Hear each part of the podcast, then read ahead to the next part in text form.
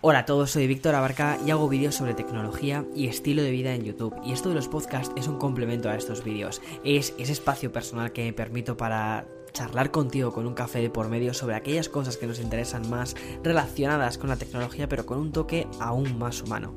Bien, antes de nada, antes de empezar el podcast de hoy, que el de hoy es además muy especial y tenía muchas, muchas, muchas ganas de, de enseñarte la entrevista que tengo preparada para hoy.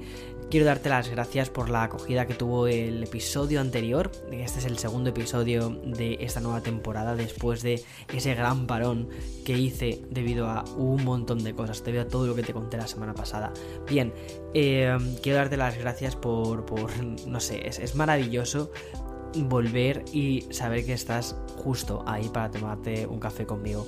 Y mm, ya sabes que a mí hacer vídeos en YouTube me encanta, además que esta semana ha sido una semana de muchísimo contenido. He publicado cuatro vídeos en menos de siete días, lo cual es una locura, la verdad, a nivel de trabajo. Y aunque disfruto mucho de, de, YouTube, yo creo que una de las cosas que más disfruto es sentarme los domingos contigo y decir, venga, voy a grabar este podcast porque de verdad me, me genera una, una, calma y una, no sé, una sensación también de, de, mm, no sé, de tranquilidad y al mismo tiempo de poder mmm, lanzar un mensaje que en muchos casos es un poquito más complejo que lo que suelo hacer en, en, YouTube. Y eso me gusta un montón. Bien, ya entrando en el episodio de hoy, quiero contarte la historia de, de una emprendedora que ha hecho una cosa increíble. Pero ya más allá de eso, muchas veces, para que tengas un poco de antecedentes, muchas veces cuando hablamos de, de la tecnología en sí, vemos eh, sobre todo muchas veces los medios, ¿no? Los medios tienen mucho miedo a la tecnología, porque los humanos al fin y al cabo tenemos miedo al cambio. Y muchas veces eh, escuchamos eh, las redes sociales, que si Facebook cambiando movimientos de opinión, que si este, esta red social ahora está haciendo esto, que si esta otra red social está haciendo esto otro. Y realmente parece como si la tecnología en lugar de humanizarnos nos deshumanizase. Pero al final tenemos que pensar que la tecnología es una herramienta que creamos los seres humanos y que depende de los seres humanos que están detrás de estas herramientas el uso que se vaya a hacer de ello, ¿no? Y um, que hay muchas veces que hay seres humanos fantásticos detrás de estas herramientas y que se pueden crear cosas increíbles y redes increíbles y comunidades increíbles. Por eso la tecnología bien utilizada lo que hace es mejorar la experiencia de la humanidad. Bien, hoy tengo como invitada al podcast María Barruezo, que es la cofundadora de la aplicación LactApp. LactApp es una aplicación que ayuda a miles, a miles de mujeres a resolver sus dudas relacionadas sobre la lactancia y sobre la maternidad. Quizás esto como oyente te puede resultar un poco ajeno, sobre todo si, si quizás, bueno, pues tu género es masculino, pero independientemente de tu género, ya seas hombre o mujer, al final yo creo que nadie, nadie, o sea, las buenas historias no tienen género, no tienen género porque no tienen, o sea, las buenas historias enganchan porque hay un trasfondo que importa detrás, ¿no? Y sobre todo esta historia es una historia de, superación muy interesante y de cómo hacer un problema que tú te encuentras en tu día a día, que es en, el caso de, María, era un, era, o sea, se encontró con una persona que conocía muchísimo sobre lactancia y que además eh, le ayudó a ella a resolver una, en, un momento muy crítico de su vida, le, le, ayudó a, a, a sobrellevar una situación y dijo, oye, ¿por qué no en lugar de ayudar a X personas, a un grupo reducido, ¿por qué no utilizamos la tecnología para ayudar a una más personas? Y eso, eso lo puedes aplicar a un montón de cosas. En este caso, María Barruzo lo aplicó a una aplicación de lactancia que es increíble y que ayuda a miles de mujeres. Pero tú también, estoy convencido que hay muchas cosas que tú ves en tu día a día que dices, esto se puede mejorar, esto se puede cambiar, esto, esto puede hacerse de una forma mucho más eficiente. O esto que yo conozco puede extrapolarse a millones de personas. Pues, oye, nunca es tarde, nunca es tarde y, nunca, ninguna, ninguna idea, si la terminas ejecutando, terminas en, saco vacío. Y por eso creo que la historia de María es maravillosa, sobre todo también, ya no solo para que entiendas un poco la aplicación y para que entiendas la motivación que hay detrás de esta aplicación, sino también para que mmm, te motive a ti mismo a decir, oye, hay muchas cosas de mi día a día que se pueden mejorar. Y una aplicación es una herramienta que está en millones de dispositivos, en los bolsillos de las personas y puede, puede cambiar la vida a otra persona en otro continente diferente al tuyo. Y eso, eso es maravilloso. Y eso es la tecnología bien utilizada. En fin, quiero mm, presentar a María, que además esta entrevista la grabamos en julio del 2020. No pude lanzarla antes debido a lo que te conté ya en el. a todo lo que te conté en el episodio anterior. Todo el tema de parar el podcast, eh, centrarme en la mudanza, la visa.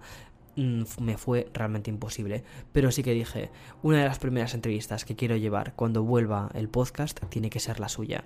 Porque es una historia muy humana y que hace que la tecnología se vea con unos ojos completamente diferentes. Aquí está María Barruezo, cofundadora de la aplicación LACT.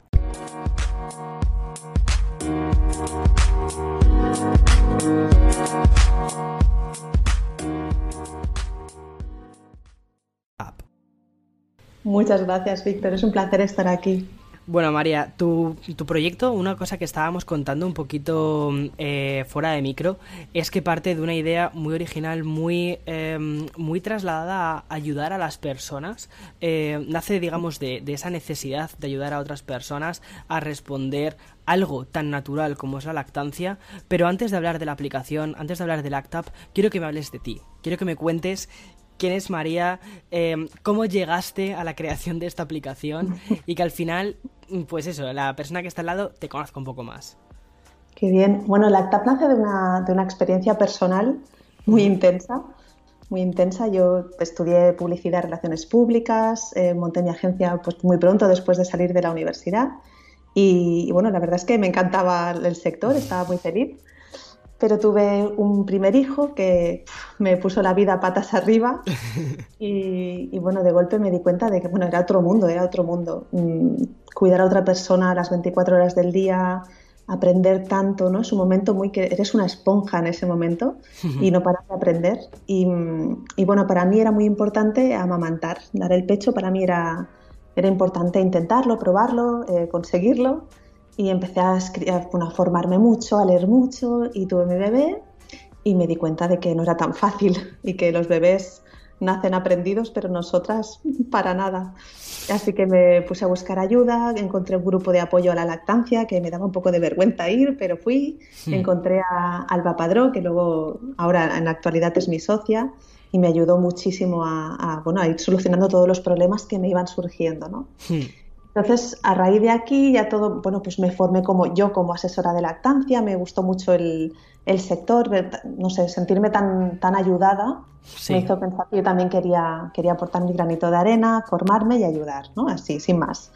Entonces tuve a mi segunda bebé al cabo de un par de añitos y tuvimos una experiencia un poco, un poco traumática porque cuando ella tenía cinco semanas de vida, Em, yo cruzaba la calle con ella en, el cochecito y nos atropellaron a las dos. Wow.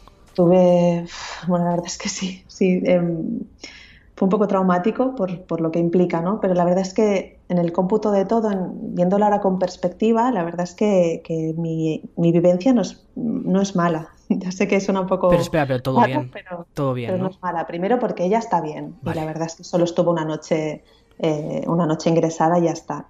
Para mí no fue tan bien, yo estuve dos meses en el hospital, no podía caminar, tenía el brazo, bueno, un poco descolocado, pero, pero bueno, yo, nos reímos siempre, ¿no? Para mí la lactancia seguía siendo importante, me había formado, estaba, eh, bueno, no sé, para mí a nivel vital, pues era una experiencia que no me quería perder. Y bueno, hablé mucho con Alba, me ayudó una barbaridad, conseguí eh, que me trajeran a la bebé al hospital una vez al día, intentaba que mamara y no perder eh, la, experiencia, ¿no? Y cuando regresé a casa, pues conseguí que volviera a amamantar tiempo en exclusiva, que para mí era súper, súper importante. Sí, triunfo personal.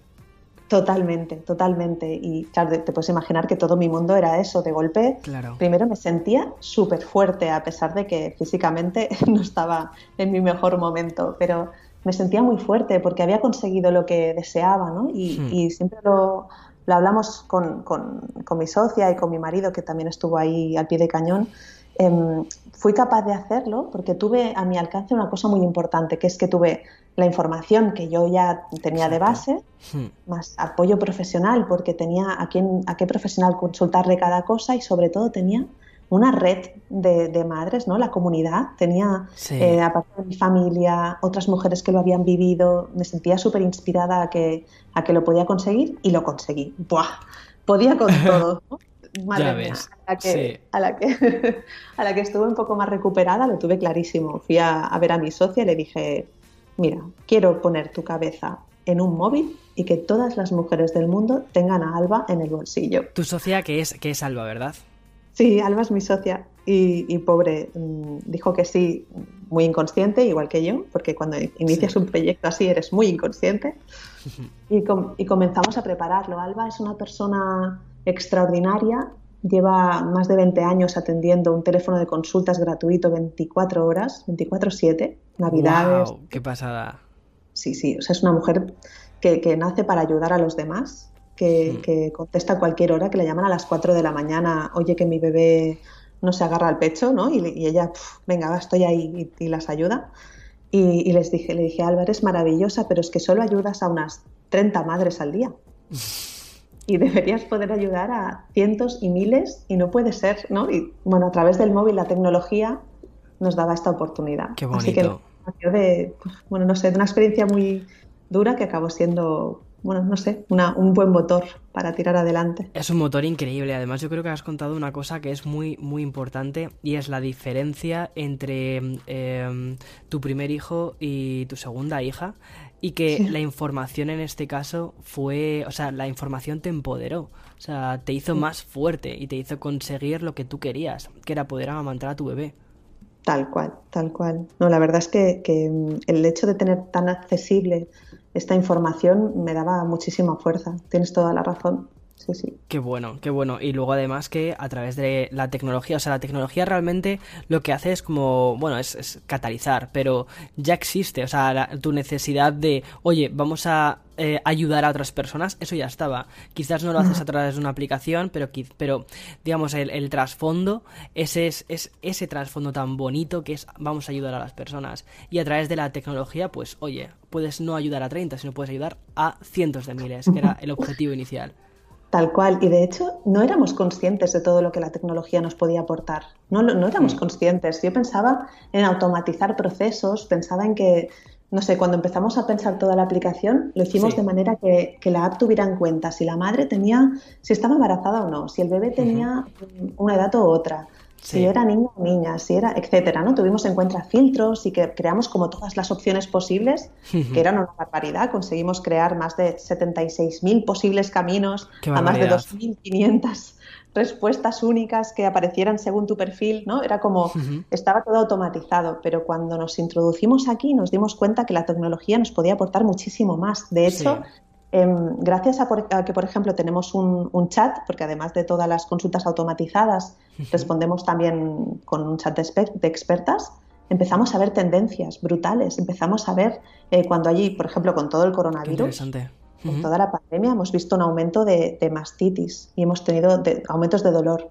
Hemos tenido un aumento de personas que han vuelto a tener leche a raíz de estar confinadas, ¿no? O sea, un montón de nos pasa que a veces desde el hospital avisamos nosotras de que hay una, vemos un brote de em, bronquiolitis.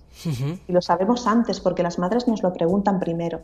Qué curioso. Y habéis podido, pues em, a través de toda esta información, em, quizás y a través también de la inteligencia artificial, poder delegar todas estas consultas, o mejor dicho, todas estas respuestas a alguna parte de inteligencia artificial de la app. Sí, totalmente. Llevamos entrenándola un par de años ahora y, ya no solamente comenzamos a saber eh, qué está consultando y cómo ayudarla, sino también a cómo orientarla dentro de la aplicación a la madre. Y también comenzamos a entrenar con imágenes, porque recibimos muchísimas imágenes de, de pechos con dolor, con dificultades, con bebés que tienen dificultades orales. Y como nos mandan todas estas imágenes, evidentemente con su consentimiento y todo, somos capaces de comenzar a identificar automáticamente qué les puede pasar. Y es que hay que ser muy rápidas. Hay que hmm. ser muy rápidas. La lactancia, eh, si te duele, es que los bebés maman de 8 a 12 veces en 24 horas. Qué barbaridad. O sea, si te duele cuando Son máquinas de comer. O sea, lo único que hacen es dormir y comer, ya está, los bebés. Totalmente. Pero si tienes dolor, te va a doler 8, de 8 a 12 veces al día. Qué locura, qué locura. eso te termina volviendo, me imagino que loca. O sea, por eso contar con vuestra ayuda es importantísimo. Pero para llegar al volumen al que habéis llegado actualmente, para llegar al punto en el que estáis, que, bueno, me, he dado una pequeña vuelta por vuestra aplicación, he mirado las, eh, los comentarios que os deja la gente en la App Store, o sea, es una maravilla. Eh, y además creo que estáis haciendo una cosa que es muy bonita, que es una comunidad de personas a la que estáis apoyando muchísimo. Pero mm, antes de todo esto, porque ahora mismo, digamos, estamos en, en, en ese punto de éxito. De hemos, eh, habéis conseguido ese éxito, em, o al menos estáis cambiando la vida o estáis ayudando a, muchísimas personas. Pero antes de mm. todo esto, ¿qué es lo que hubo? El, nacimiento de la app. O sea, me imagino que seguramente no fue un nacimiento fácil. No, para nada. De hecho, lanzamos un MVP, una, una aplicación de prueba que, me da vergüenza. O sea, yo espero que no la vea nadie. que dicen que está bien, ¿eh? que si el primer producto que lanzas no te da vergüenza, es que te has pasado de largo de, prepararlo. ¿no? Pero, jolín, eh, publicamos una aplicación que, tenía muchísimos fallos. Bueno, era la primera y no la habíamos hecho nunca. Em, pero claro, uff daba problemas, no conseguíamos, eh, como todavía la primera versión de la app la externalizamos con un equipo técnico, no podíamos controlar todo lo que pasaba y no podíamos dar respuesta suficientemente ágil. ¿no? Fue un, súper aprendizaje que hicimos al inicio, que hay que internalizarlo lo antes posible, sino es que iniciarlo eh, en el equipo directamente. Pero aparte de esto, a nivel de la app en sí, cuando lanzamos, lo lanzamos con un modelo freemium. ¿no? Empezamos a probar que la aplicación era gratuita, tú tenías acceso a una parte del contenido y si te interesaba, pues solamente tenías que pagar, dijimos, 5 euros y 5 dólares y con esto tienes acceso a toda la app para siempre. ¿no? Era nuestra primera versión. Pero claro, no contamos que la app en sí Em, pues no era tan usable como pensábamos y no se entendía el modelo de pricing que habíamos planteado. Claro. Se pensaba en que cada apartado que tenemos, bueno, en el inicio teníamos 30 apartados de contenido, ahora tenemos 65. Em, que, en que estos apartados, pues cada uno valía este precio. Madre mía. Claro. Fue, un, súper aprendizaje de cómo lo, creamos. Y aparte de esto, también nos dimos cuenta que, el pagar antes de, recibir el, el, contenido era un freno y todo el, todo el impacto que queríamos crear se desvanecía en un muro de precios. Así que decidimos, volvemos a, crear la aplicación, la creamos otra vez de cero y totalmente gratuita. ¿Qué no precio. Se acabó. Y tenemos, que, o sea, si nuestra misión es que todas las madres tengan a Alba en el bolsillo, la tienen que tener todas. Así hmm. que nos cargamos el precio y volvimos a lanzar. En 2016 toda la app gratuitamente. y de hecho ahora tenemos un modelo que nos está funcionando bien, estamos, lo estamos testando ahora y no sé, a mí me gusta mucho por lo que implica, que es que la, mujer, la usuaria puede pagar si quiere y lo que quiera al final del servicio. Es decir, ella ha recibido todo el servicio, la hemos ayudado con todo lo que hemos podido y con nuestra mejor intención, todos los servicios posibles y al final ella dice, mm, que te decimos, si quieres, puedes pagar. Ostras, pues mucha gente paga. De, los, que reciben este mensaje, mucha gente quiere ayudarnos y apoyarnos y, que ayudemos a otras madres también. Qué bonito. Qué el apoyo es brutal de las usuarias. Sin ellas, bueno, claro, no tendría sentido nada, ¿no? Pero claro. cómo nos han apoyado. Pero es que esa es la diferencia, yo creo, María, en, en, el hecho de que no estéis tratando a las personas que utilizan la app como usuarios, sino que las estéis tratando como parte de vuestra comunidad. Y la diferencia entre tener clientes y tener comunidad es... Mm, la línea a veces puede parecer difusa, pero vosotras habéis sabido muy bien poner la diferencia y tratarlas de verdad como comunidad. Sí, y que no es fácil. A nivel de sector a veces cuesta de comprender, ¿eh? Porque es, ¿por qué no estáis vendiendo no sé qué? Digo, porque a la usuaria no le aporta nada. ¿no? Y siempre es como que la usuaria le va a aportar cosas a la mujer que reciba esto. ¿Le va a servir de algo, sí o no? Y es como la primera pregunta que nos hacemos y si no le, va, le va a servir, no se hace. Y es, no sé, es fundamental. Qué bueno, María. A lo mejor es más difícil, pero... Me imagino que durante todo este, bueno, me imagino, lo hemos hablado antes, eh, durante todo este mm, recorrido que habéis tenido, o sea, tuvisteis un validador muy grande, tuvisteis un punto en el que dijisteis, vale, estamos recibiendo apoyo, al menos moral, por parte de X. ¿Qué fue? Cuenta, cuenta, cuéntaselo a, a esta otra persona que está aquí con nosotros, porque me parece maravilloso. evidentemente el gran, gran, gran apoyo que hemos recibido es Apple. Apple, que, me parece increíble que, sea tan grande como para, como para tener ojo y ayudar a, no sé, a personas y entes tan pequeñitos como nosotros a su lado. ¿no? Em, Apple bueno, lanzó el Apple Entrepreneur Camp, que lo lanzó en 2019 y fuimos eh, bueno, de la primera cosecha que hicieron, mujeres emprendedoras de todo el mundo, fuimos las únicas de, España, de hecho de, de, Europa creo que no sé si había alguien más, éramos 10 empresas de todo el mundo y, y Lacta fue una de las escogidas. Bueno, no podía, o sea, evidentemente gritamos y saltamos. Exacto. Y, fue, fue un regalo muy grande, muy grande a todos los niveles. Primero lo que dices, ¿eh? de, validación Exacto. y de sentir que lo estábamos haciendo bien, pero no solamente así en general, sino que se miraron Lactap eh, por dentro, nos, nos, nos, miraron la aplicación, nos ayudaron a replantear cómo, cómo, cómo ofrecíamos el, hmm. el servicio, o sea, nos ayudaron a modificar la aplicación desde dentro, validaron este, este sistema que tenemos para, para, que las usuarias paguen después de haberlo recibido con un precio dinámico. Nos ayudaron a mirar nuestra comunicación, incluso cómo presentábamos la empresa en sí, la startup. Qué bueno. nos hicieron una, una, auditoría y unas, em, no sé, para nosotras hubo lecciones em, empresariales y lecciones de vida. Exacto. Yo creo que es muy importante eso porque cuando cuentas con el apoyo de una empresa como Apple, que al final eh, dices que es, una empresa muy grande, pero al final cualquier empresa, grande o pequeña, está compuesta de personas y mm, las historias son las que conectan con las personas. Vuestra historia era muy bonita y además que vuestra aplicación ya partía de, de mm, un nacimiento muy, o sea, muy... Muy real. Muy real, exacto, muy real. Y eso conectó muy bien con las personas que componen Apple. Y luego también contar con la ayuda, ya no tanto de la empresa en sí, sino de las mentes que componen esa empresa, ¿no?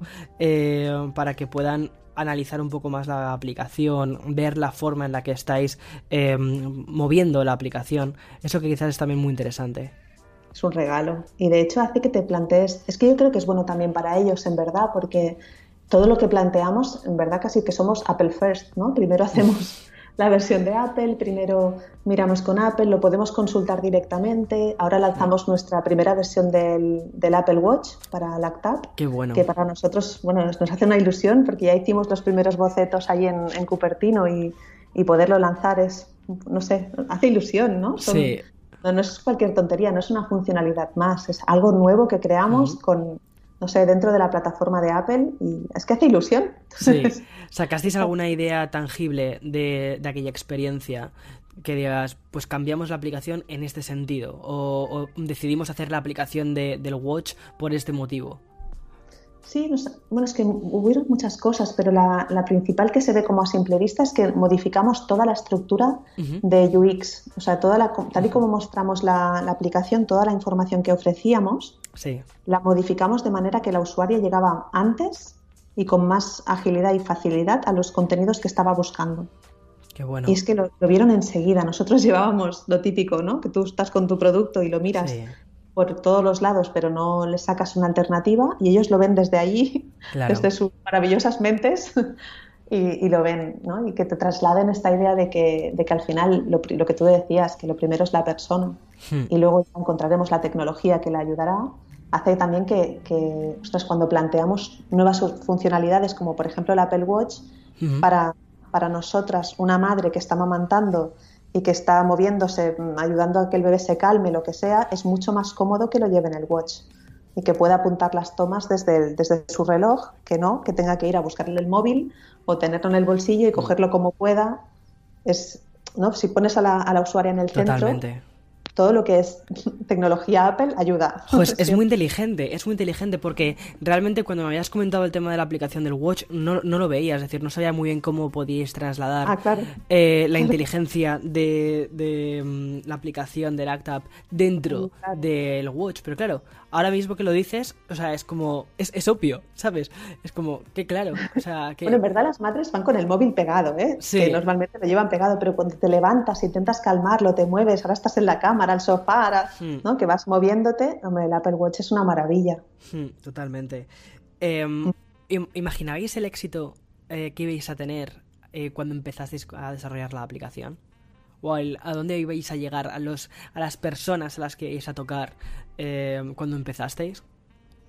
No, sabes que, cuando... No, la verdad es que no. Sabes que cuando, cuando iniciamos siempre pensábamos en ¿no? de las primeras proyecciones, que, en esto éramos muy novatas. ¿Cuántas, cuando lanzas tu primera aplicación, no te, ¿cómo haces una previsión? ¿Voy a conseguir 100, 1000, 5000? Pues no lo sé. Em, nada más lanzar esta versión que te digo que nos da vergüenza, eh, conseguimos 9.000 descargas en, nada. O sea, enseguida, la gente se lo, o sea, era necesaria, tenía que salir. Pero para mí, por ejemplo, llegar a, estar dentro de un programa de Apple es que ni en mis mejores sueños, o sea, es que es más de lo que yo había soñado en este sentido. Em, no sé, ya no sé a qué aspirar porque ya lo tengo todo. Qué pasada, qué bonito. Qué bonito, María. Es una historia muy, muy, muy bonita, súper inspiradora. Y mm, ya por último, ¿cuál, el, ¿cuál es el siguiente hito para Lactap? Ostras, buena pregunta.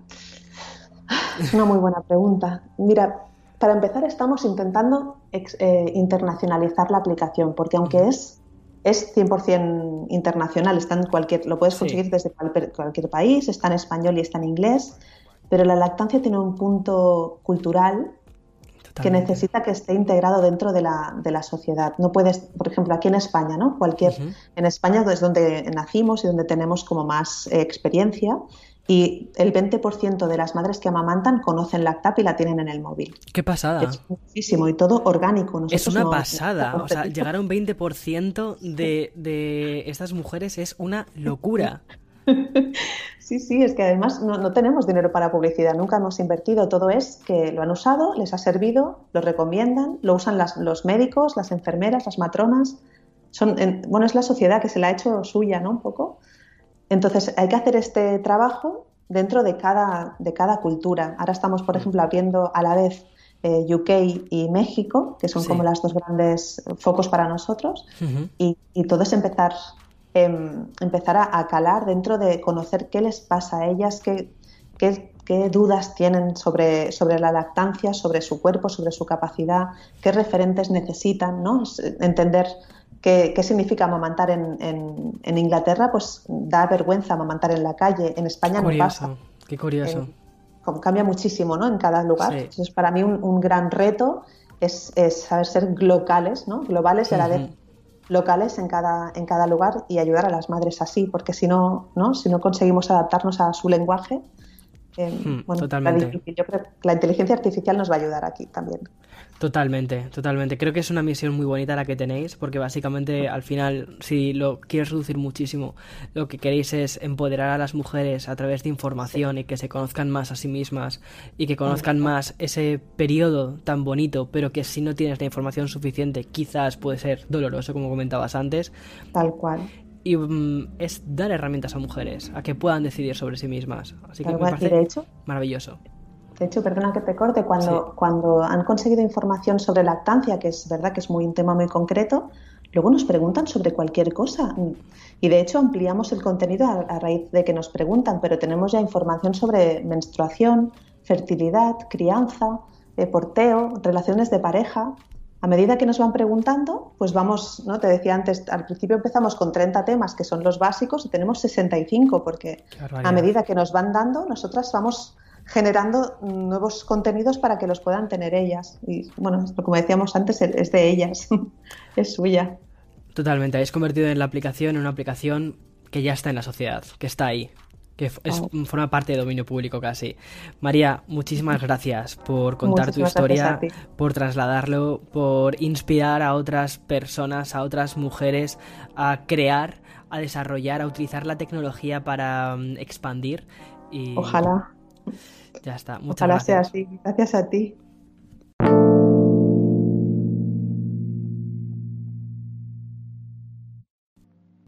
La verdad es que la historia de María es una historia súper, súper inspiradora. Cuando he vuelto a escuchar la entrevista una vez que, o sea, para, para poder traértela hoy domingo a este, a este podcast, ha sido como, wow, qué pasada. Me acuerdo cuando grabé esta entrevista en julio que, dije, em, vaya historia más increíble que tiene María. Esta historia tiene que ser escuchada y compartida por el mayor número posible de personas, pero sobre todo pensé, si hubiese actualmente otras mujeres, otras em, chicas que estén diciendo, que estén en la universidad y que estén diciendo, o, chicas que, estén en el colegio y que estén pensando, ¿qué puedo ser cuando sea mayor? Pues ser desarrolladora, ser una inventora de... porque final es, es, inventar, es crear, es, una es, es, ser parte de la creatividad pero del siglo XXI, ¿no? Es decir, antes muchísimas personas creativas creaban con un pincel, creaban con un lápiz, creaban con, con, con un cincel sus esculturas, pero a día de hoy también eh, eres capaz de crear picando código y sobre todo ayudando a miles de personas a que descubran eh, o a que resuelvan problemas cotidianos del día a día de una forma completamente diferente. Y poder cambiar la vida a otra persona que quizás no la conoces y probablemente quizás nunca llegues a conocer a esa persona. Pero saber que tu aplicación está ahí para cambiar la vida de miles de personas como tú o de millones de personas como tú. Eso es increíble. Por eso la historia de, María me parecía maravillosa, sobre todo porque creo que también em, pavimenta un poco la línea que quiero llevar en, en, el podcast de traer cada vez eh, más personas, eh, nuevas entrevistas de personas que de verdad motiven a crear eh, aplicaciones o juegos o cosas que están cambiando el mundo. Y eso me parece una, una pasada. Utilizar, poder utilizar esta plataforma, este, no sé, esta, esta plaza de pueblo, ¿no? Que, nos hemos montado aquí entre todos y poder hacer llegar este mensaje a cada vez más personas me parece maravilloso.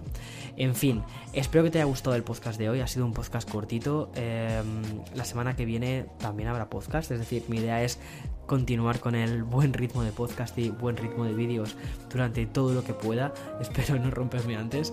Lo que sí que tengo muchas ganas, ya te lo digo también. Aquí ya hago una pequeña digresión. Lo que sí que tengo muchas ganas también es de coger unas pequeñas vacaciones. Porque aunque no he subido vídeos, no he subido podcast, todos estos meses han sido como una completa locura. Más allá de, YouTube, entre las bambalinas de YouTube, ¿no? Como quien, como quien dice. Necesito unas vacaciones de decir, Víctor, necesitas descansar un poco, necesitas poner en perspectiva y lo que he hecho también mucho de menos es ir a España, ver a mis padres, ver a, mis abuelas, ver a mis amigos y poder abrazarles, pero cuando todo esto, cuando todo esto pase. Y por eso también me gusta mucho poder hacer estos podcasts porque, mira, aquí ya, digamos, aquí, aquí el podcast ha terminado. Es decir, si quieres parar el podcast, el podcast ya ha terminado aquí. Pero eh, esta semana una cosa que me ha sucedido que me parece también muy, muy bonito y que también en parte tiene algo que ver con internet y lo que estábamos comentando antes, ¿no? Sobre el poder crear un mensaje o poder ayudar a otra persona más allá de, eh, de lo que eres capaz de, ver tú mismo, ¿no? Y mm, me ha parecido muy bonito eh, muchos de los mensajes que me habéis enviado de oye, pues mm, actualmente no estamos en la, mejor situación del mundo, hay mucha gente que se siente algo aislada, eh, muchos de vosotros o, quizás tú estás ahí un poco diciendo, a ver si se pasa ya esto, a ver si ya puedo volver a mi vida normal y poder, eh, o sea, cuando subí el otro día el, podcast, en cierta medida como es algo que solíamos hacer antes de toda la pandemia, es como volver al menos recuperar algo de, de lo cotidiano que teníamos antes. Y y no sé, la verdad es que sin entrar mucho en profundidad, me habéis mandado unos mensajes súper, súper, súper bonitos y me siento muy, muy, muy orgulloso de, la comunidad que hemos creado. En fin, eh, ten una buena semana, disfruta de lo que te quede de, de, domingo. Si estás escuchando el podcast entre semana, disfruta de tu semana, que em, hay muchas cosas, hay muchas cosas para disfrutar.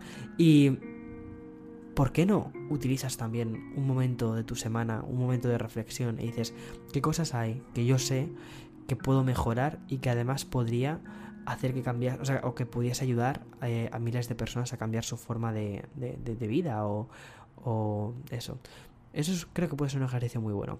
En fin, nos escuchamos el domingo que viene. Chao, chao, chao.